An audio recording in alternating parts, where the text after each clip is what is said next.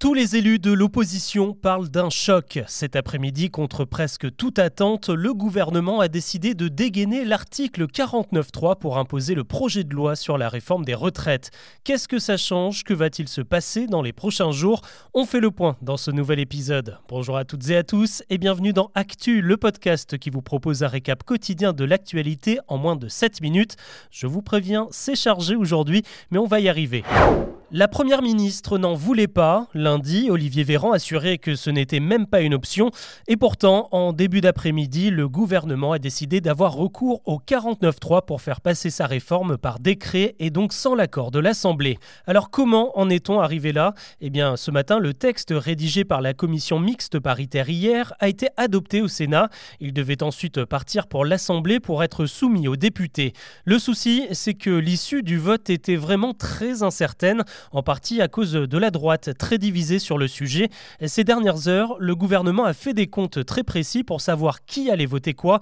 Selon les estimations, on parlait de 4, 3, voire seulement 2 voix d'écart. Il y avait donc beaucoup trop de risques que le texte soit rejeté. C'est Emmanuel Macron en personne qui a pris la décision. Ce qu'il se passe maintenant, c'est que le gouvernement engage sa responsabilité devant l'Assemblée. Si rien ne se passe, la réforme sera adoptée, mais ça paraît très improbable comme scénario. L'autre possibilité, on en a déjà beaucoup parlé dans ce podcast, c'est la motion de censure.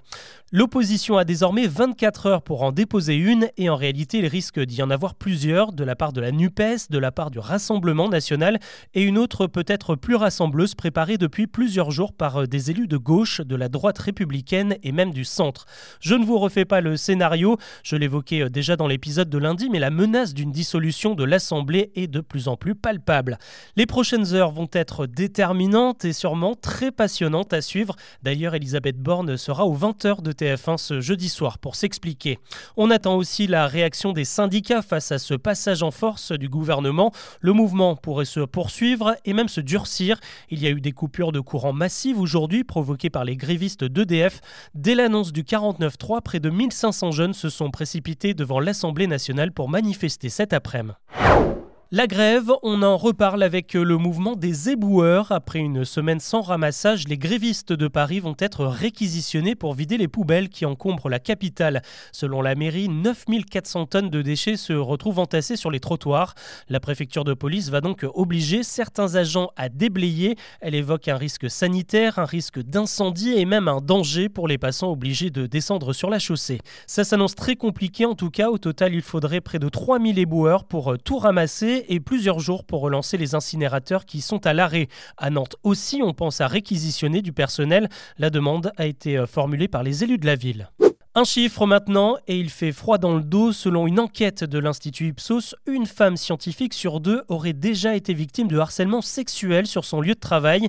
Pour établir ce chiffre, près de 5000 femmes qui bossent dans le domaine de la recherche, des technologies, de l'informatique ou des maths ont été interrogées. Pour une immense majorité, ces situations ont eu un impact négatif sur leur carrière. Et malgré ce constat, les choses avancent tout de même, comme cette mesure votée dans la ville de Saint-Ouen, au nord de Paris. La mairie a décidé d'autoriser le congé menstruel à ses employés.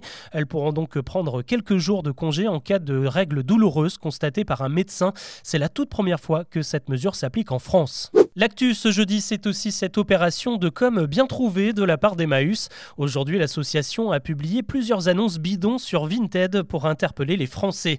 Et oui, avec l'essor des sites de revente en ligne, les dons de vêtements sont en chute libre chez Emmaüs. Les volumes se sont réduits et la qualité aussi. La preuve, c'est que désormais seulement 40% des dons que reçoit Emmaüs sont proposés à la vente. C'était 60% il y a encore une vingtaine d'années.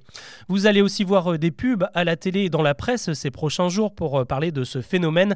Le message, c'est de penser un peu plus souvent à l'association qui embauche 15 000 personnes dans le besoin.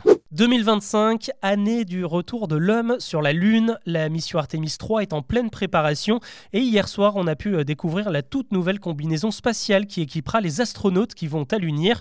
Une tenue ultra high-tech, beaucoup plus flexible que les énormes scaphandres d'avant.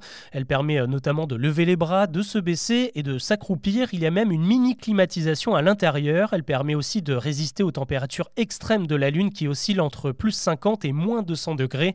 Le casque, lui, sera équipé de caméras haute définition pour retransmettre les images directement sur la Terre. C'est un nouveau chapitre qui s'ouvre pour les Bleus. Cet après-midi, Didier Deschamps a dévoilé sa liste de 23 joueurs convoqués pour les prochains rendez-vous de l'équipe de France.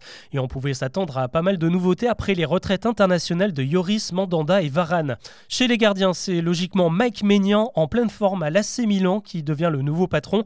Pour le remplacer si besoin, Deschamps a fait appel à Brice Samba, le portier de lance sélectionné pour la toute première fois. Autre nouveauté avec le défenseur de Chelsea, Wesley Fofana.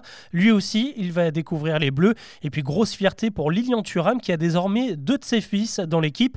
Il y a Marcus qu'on connaît bien en attaque et désormais Kefren Thuram appelé pour la première fois au milieu de terrain. Trois mois après le mondial au Qatar, les Bleus vont reprendre du service le 24 mars contre les Pays-Bas et le 27 face à l'Irlande. Des matchs qui comptent pour les éliminatoires de l'Euro 2024. On termine avec cette énorme amende infligée au créateur du jeu vidéo Fortnite. Le studio Epic Games va devoir payer 245 millions de dollars pour dédommager les gamers qui se sont fait avoir en quelque sorte. Fortnite fait partie de ces jeux qui proposent des microtransactions. Pour quelques euros, vous pouvez personnaliser votre personnage avec une coiffure, une arme ou un vêtement.